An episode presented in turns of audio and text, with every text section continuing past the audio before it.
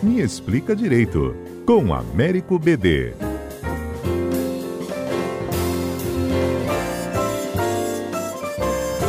A gente até chegou a adiantar um pouco esse debate, né, de que se uma PEC poderia mudar ou não a situação. O presidente da, da Câmara, Rodrigo Maia, estava dizendo que tinha caído no colo dele, né, essa decisão de se presos condenados em segunda instância poderiam ou não ir para a cadeia. E você se antecipou dizendo, olha, essa PEC vai levar uma nova ação de constitucionalidade para o Supremo, não é mesmo? Exatamente, Fernanda. Porque nós trabalhamos no direito constitucional com uma matéria chamada de cláusulas pétreas. Então, o que o ouvinte entender o que é uma cláusula pétrea? Cláusula pétrea seria uma parte da Constituição que não pode ser alterada. Então, é, nós temos três maneiras de encarar essa questão da proposta de uma emenda à Constituição para mudar a, a definição da presunção de inocência. A primeira posição, ela vai dizer o seguinte, olha, a cláusula pétrea serve para exatamente o que está acontecendo agora. Momentos de grande polarização, momentos de grande divergência, para blindar a Constituição, para que decisões não sejam tomadas sobre violentas emoções.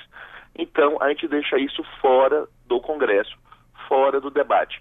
Se usa aquela metáfora da Odisseia de Homero, quando Ulisses, para atravessar e resistir ao canto das sereias, se amarra no mar, uhum. se amarra no mastro evitando que se jogue ao mar e, portanto, protegendo a sua própria vida. Então, aqueles que defendem cláusula pétrea colocam isso. Aqueles que são contra a cláusula pétrea, eles argumentam que toda geração é livre para traçar seu destino. 88 não é melhor que 2019. Então, eu não posso ter nenhum tema tabu. Nada pode ser impedido de ser jogado à vontade do povo e o povo, que é o titular do poder constituinte, tem que decidir o que é o melhor para ele. Então, Alguns autores defendem que as cláusulas pétreas poderiam ser superadas por plebiscito. Poderia ter, ser feita uma emenda e o, o, o referendo né, faz a emenda e joga para a população decidir se aceita ou não, se quer ou não essa mudança. E aí poderia suprir a cláusula pétrea porque seria uma própria manifestação do poder originário. É verdade, Fernanda, que em tese não acho ideal no atual momento de divergências a ideia de uma nova constituinte. Em tese, qualquer momento é possível a convocação de uma nova Constituição, porque o titular do poder constituinte é o povo. Então, assim, me parece que a pior hipótese agora seria essa tentativa de fazer uma nova Constituição. Em relação às PECs, também, para além dessa questão da cláusula pétrea, me parece que a proposta que ficou conhecida como medida Peluso em 2011 essa proposta ela é uma solução intermediária e ela não violaria a presunção de inocência. Explico. Se você tentar alterar o artigo 5 você vai violar a presunção de inocência, não tem como. Uhum. Mas o artigo 5 fala em trânsito de julgado. Trânsito de julgado é quando acabam os recursos. Se você faz uma emenda no 103 e no 105 da Constituição, que tratam hoje do recurso especial e recurso extraordinário, e transforma esses recursos em ação rescisória constitucional, nessa hipótese, o trânsito em julgado acontecerá nos tribunais de segunda instância. Então, você conseguiria, mudando o 103 e o 115, do ponto de vista jurídico, uma tese bem mais palatável para que não posteriormente o Supremo Tribunal não declare inconstitucional. Acredito que se for tentar mudar o artigo 5 a chance do Supremo Tribunal declarar a inconstitucionalidade é muito grande, porque o 60, parágrafo 4 é expresso em falar que são inconstitucionais qualquer projeto de emenda tendente a abolir, que de algum modo reduza, limite aqueles direitos. Então, me parece que o melhor caminho é uma discussão, se for a vontade do Congresso, ir para alteração do 103 e 105 Alterar o quinto diretamente é bastante problemático. Portugal, uma vez viveu esse drama e adotou uma tese que ficou conhecida como teoria da dupla revisão, que é fazer duas emendas à Constituição. A primeira alterando o artigo 60, que é o que proíbe a modificação da presunção de inocência, e a segunda, por isso que são duas revisões, duas emendas, a segunda fazendo o que você queria fazer desde o começo, e não podia por causa do artigo 60. Então, assim, você vê que é, esse problema de estabilização da Constituição, de cláusulas pétreas, eles sempre geram, é, em determinados momentos da história, grandes controvérsias, porque, às vezes, o que o passado decide, o futuro não pensa que é, foi a melhor decisão, né? É o paradoxo de gerações que o Canontilho fala, né?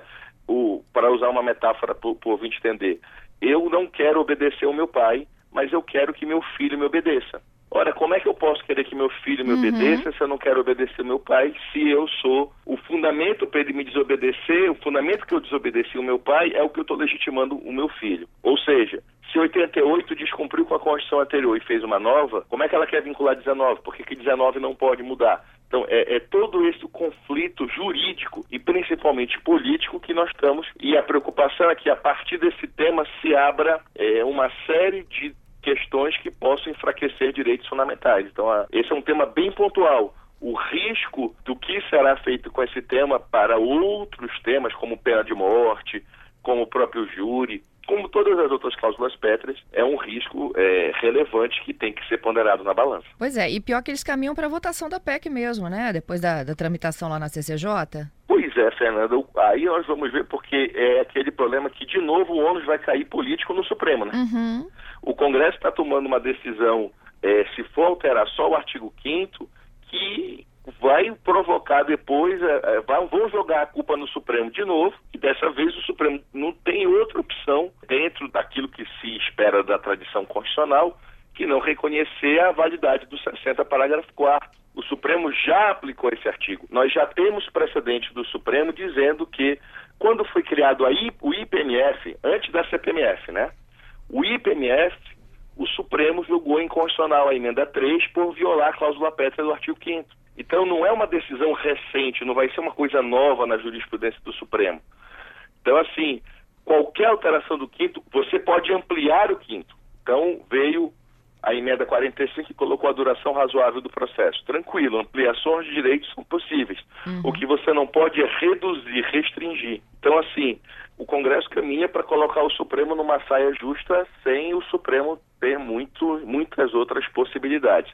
Era, como eu falei, a melhor saída talvez fosse repensar essa, essa PEC e caminhar para a PEC da alteração das competências do Supremo e do STJ, transformando o recurso especial e extraordinário em ação rescisória. Parece só um jogo de palavras, mas juridicamente isso é extremamente relevante. Muda por completo a natureza jurídica e, do, e o alcance do artigo 5 é, Na prática, né, segundo a CCJ da Câmara dos Deputados, a PEC ela acaba com os recursos especiais extraordinários no STJ e no STF. É, ela acaba com os recursos, mas transforma eles em ação rescisória, transforma uhum. eles numa outra ação.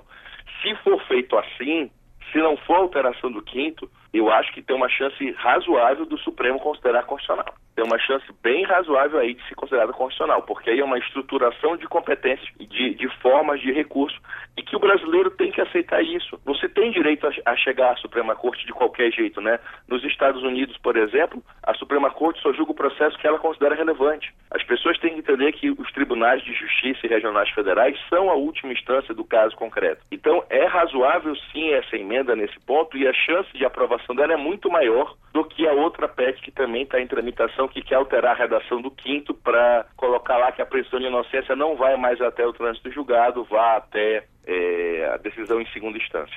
É muito melhor esta PEC alterando o 103, aí sim, acho que tem uma vai ser questionada com certeza, independente, mas aí a chance, a probabilidade do Supremo considerar constitucional é bem razoável. Obrigada, viu, BD? Valeu, Fernando.